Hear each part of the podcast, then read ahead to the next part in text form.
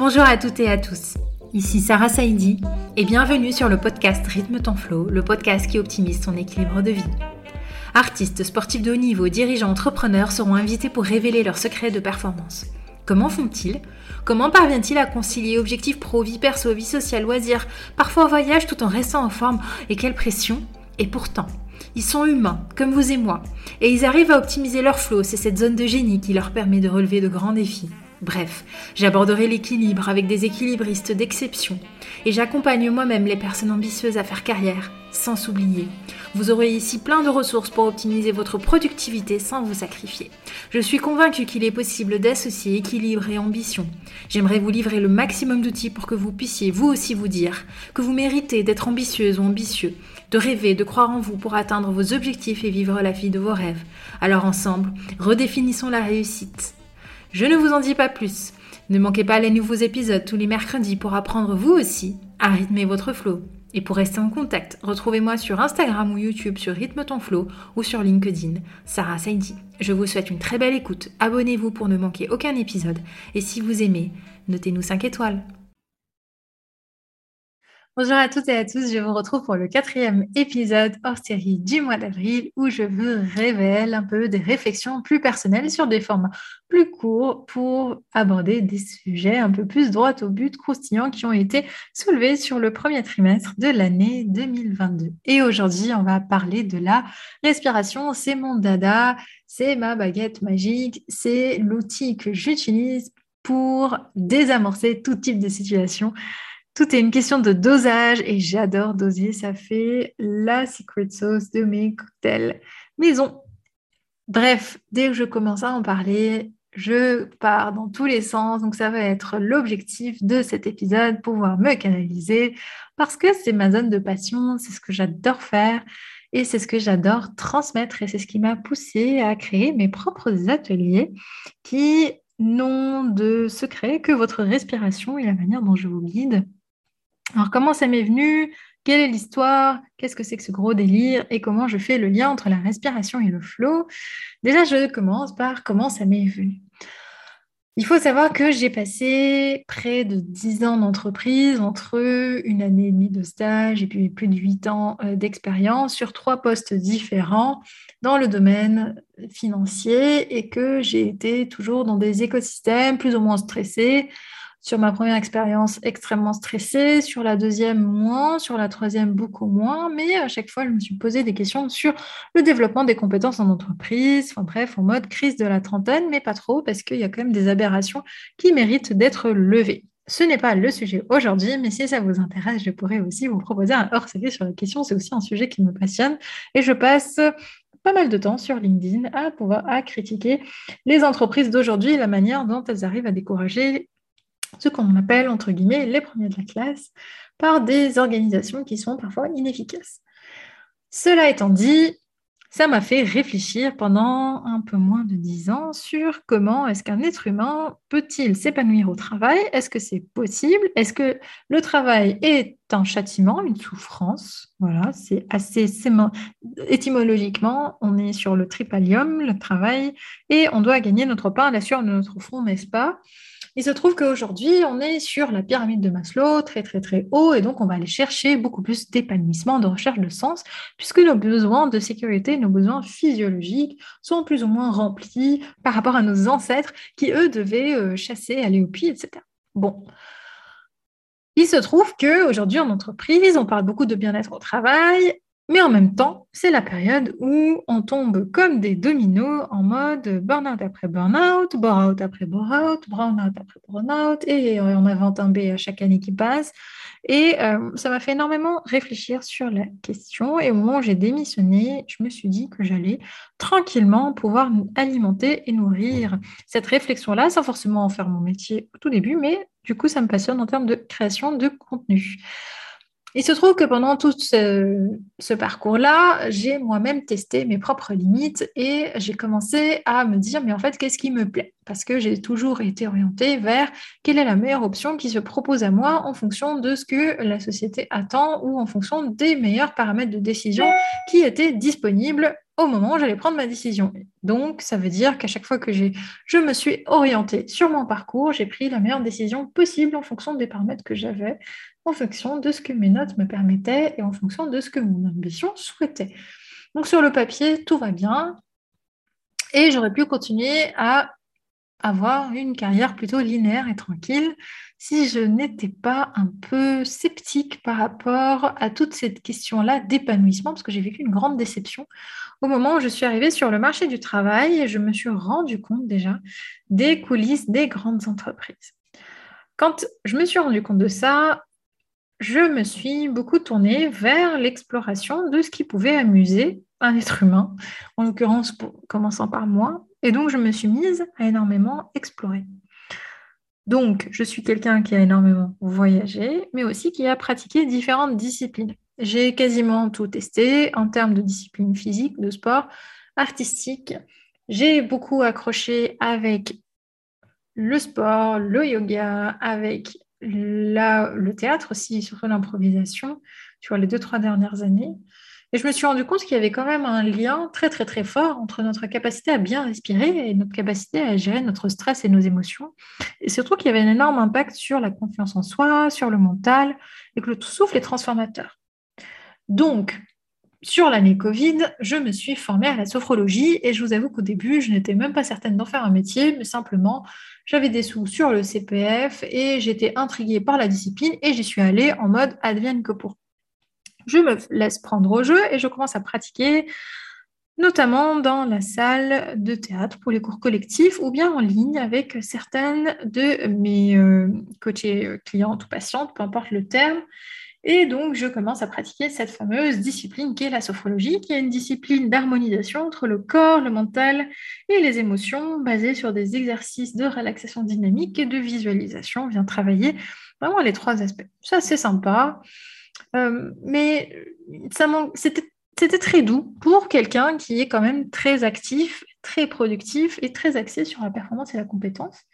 Donc, j'ai continué à explorer par moi-même et à continuer à pratiquer et le théâtre et le yoga, etc.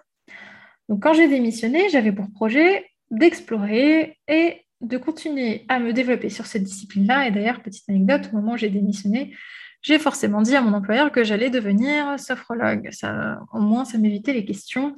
Mais en réalité, au fond de moi, j'avais, j'avais vraiment envie de construire quelque chose de spécial.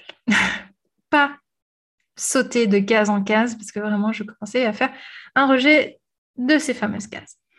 Donc, lecture après lecture, je me renseigne un peu sur les pouvoirs de la respiration et à côté de la palette douce, je veux pouvoir accompagner les entreprises pour justement les transformer de l'intérieur pour avoir vu ce qui s'y passe. Donc, je deviens sophrologue et en plus spécialisée en entreprise. Puis je me rends compte toujours de ce même constat-là où la sophrologie, c'est une super discipline, mais c'est super doux. Et puis j'ai envie d'explorer quelque chose d'un peu plus puissant. Alors je me tourne vers cette euh, pratique que je pourrais vous détailler si jamais elle vous intéresse, qui s'appelle le breathwork et vous pourrez chercher la définition sur Internet et n'ayez pas peur, c'est une définition totalement perchée qui nous vient notamment des États-Unis et aussi d'autres pays asiatiques, où ils pratiquent une respiration holotropique qui met dans des états de transe si elle est faite au-delà d'un certain timing et une certaine vitesse. Euh, au début, franchement, ça m'a fait peur. Je me suis dit, mais qu'est-ce que c'est que ce truc encore? Et puis après, en explorant petit à petit, je me suis intéressée encore plus à la respiration dynamique et la respiration type Wim Hof, beaucoup plus axée sur la performance et sur la transformation de l'état intérieur, le recyclage de l'énergie, la digestion des émotions par la respiration. Et c'est là où je suis tombée sur un truc absolument fascinant, parce qu'en fait, je me suis rendu compte qu'en rythmant notre respiration, on pouvait changer notre état interne. Et donc, j'ai fini par faire cette fameuse formation de breathwork totalement perchée et totalement arrivée de Los Angeles. Elle est aujourd'hui proposée dans énormément de salles de sport aux États-Unis. En France, elle reste encore peu pratiquée. Mais elle commence à se développer euh, aujourd'hui sur Paris. Il y a quelques salles qui commencent à la proposer. Et d'ailleurs, avec Suzanne Nobari, qui est ma professeure, je vais l'assister encore aujourd'hui sur deux salles à Paris, sur certains vendredis ou certains dimanches, pour continuer à apprendre sur le terrain. Donc voilà un peu comment ça m'est venu. C'était purement de l'exploration et de l'expérimentation sur moi-même, sur les autres. Merci à tous mes bénévoles et volontaires au passage. Et puis une affaire aussi de créativité. Parce que quand on fait un nouveau métier, on a envie de vraiment faire les choses super bien, de rentrer dans le cadre, etc. Et je suis totalement OK. Aujourd'hui, quand je reçois sur de la sophrologie, je respecte totalement le cadre. En revanche, quand je reçois sur du coaching, je fais les choses à ma manière. Le but étant de pouvoir toujours expliquer, comprendre le besoin de la personne en face et de pouvoir lui proposer ce qui lui correspond le mieux. Voilà un peu comment ça m'est venu cette histoire de respiration. Et puis après, comment est-ce que aujourd'hui je la lis avec le flow? Ben, En réalité, sur les ateliers que j'ai conçus, j'arrive à recréer cet état où on est en pleine maîtrise compétence, on est en plein focus, on est hyper concentré sur notre respiration. On reçoit aussi des signaux de feedback comme quoi on est en train de bien réaliser la chose. On se challenge et on a la totale liberté de pouvoir accélérer ou ralentir. Donc là, je viens d'évoquer les quatre F, qui sont les quatre F du flow et qui sont le focus, le freedom, les 4% de challenge et le feedback. En reconstituant cette euh, expérience-là de manière très, très, très expérimentale par le souffle, j'en arrive à créer mes propres ateliers signatures où je me développe comme j'en ai envie, puisque ce sont mes propres ateliers signatures. Et là, on vient de complètement faire sauter le plafond de toutes les injonctions de il faut faire ceci, il faut faire cela. Au contraire, tant que je maîtrise mes techniques et ma manière de faire, en réalité, seule ma créativité me limite dans la réalisation de ce que je veux faire à travers ces ateliers. Donc la respiration a été pour moi une vraie révélation dans le sens où non seulement j'ai vu les effets impact sur moi-même, plus les effets impact sur les autres, plus la, comment dire, elle a fait sauter énormément de blocages en termes de créativité, en termes de développement d'entreprise, qu'aujourd'hui je suis encore absolument fascinée par cette discipline que je continue d'explorer. Et j'en profite aussi pour faire un petit coucou à toutes les personnes qui m'avaient rayonné quand je commencé à m'intéresser à la respiration et je dis souvent qu'aujourd'hui, leur nez rigole un peu moins.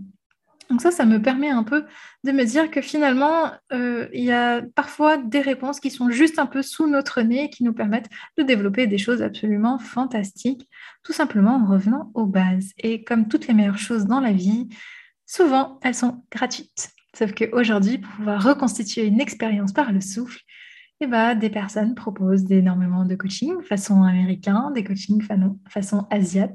moi, mon pari, c'est de vraiment démocratiser la discipline en France à ma manière, sachant que je suis hyper cartésienne, mais aussi hyper euh, starbée et aussi hyper euh, libre de créer, tout simplement, à ma manière. Et la seule chose que, dont je m'assure et que je, je crée l'espace pour que chacun des participants puisse vivre sa propre expérience parce qu'en fait, il y a autant de respiration que d'êtres humains et on respire tous différemment. Donc l'enjeu sur un atelier collectif est de pouvoir recréer justement une ambiance où chacun s'écoute et où chacun vit son expérience qui soit unique. Et ça, c'est absolument monstrueux comme truc de pouvoir se dire qu'on est capable de réaliser des transformations sur des ateliers qui sont collectifs et en plus qui sont totalement personnels puisque chaque expérience est unique. Chaque atelier est unique et chaque expérience est unique et on ne fait qu'utiliser le pouvoir de la respiration. Voilà un peu mon histoire avec le pouvoir de la respiration, le développement de mes ateliers et un peu comment j'en suis arrivée à ce cheminement-là, les différentes étapes et ce que je peux dire comme mot de la fin, c'est explorer toujours ce qui vous intrigue. En général, il y a quelque chose de beau qui vous attend derrière. Et puis, si ça aboutit, c'est tant mieux. Si ça n'aboutit pas, c'est tant mieux aussi, parce que l'apprentissage qui sera, tiré n'est jamais perdu, n'est jamais trop loin. Je suis vraiment ravie de vous avoir enfin parlé de respiration. J'ai attendu trois mois avant de pouvoir faire un épisode sur la thématique, tellement j'étais euh, prise en fait par la chose, de vouloir mieux comprendre, beaucoup plus comprendre, que finalement je me suis rendu compte que je vous en parlais pas assez. Donc j'espère que cet épisode vous a plu.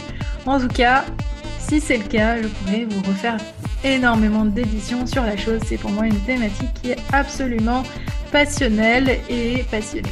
Voilà, merci en tout cas pour votre écoute et à très vite.